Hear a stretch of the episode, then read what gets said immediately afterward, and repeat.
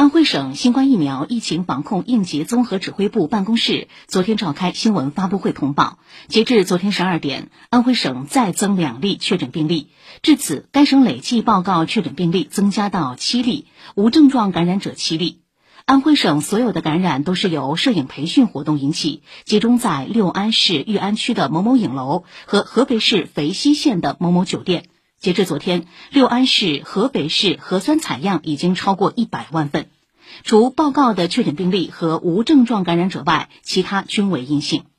根据专家研判，安徽省内疫情规模性扩散的可能性基本排除。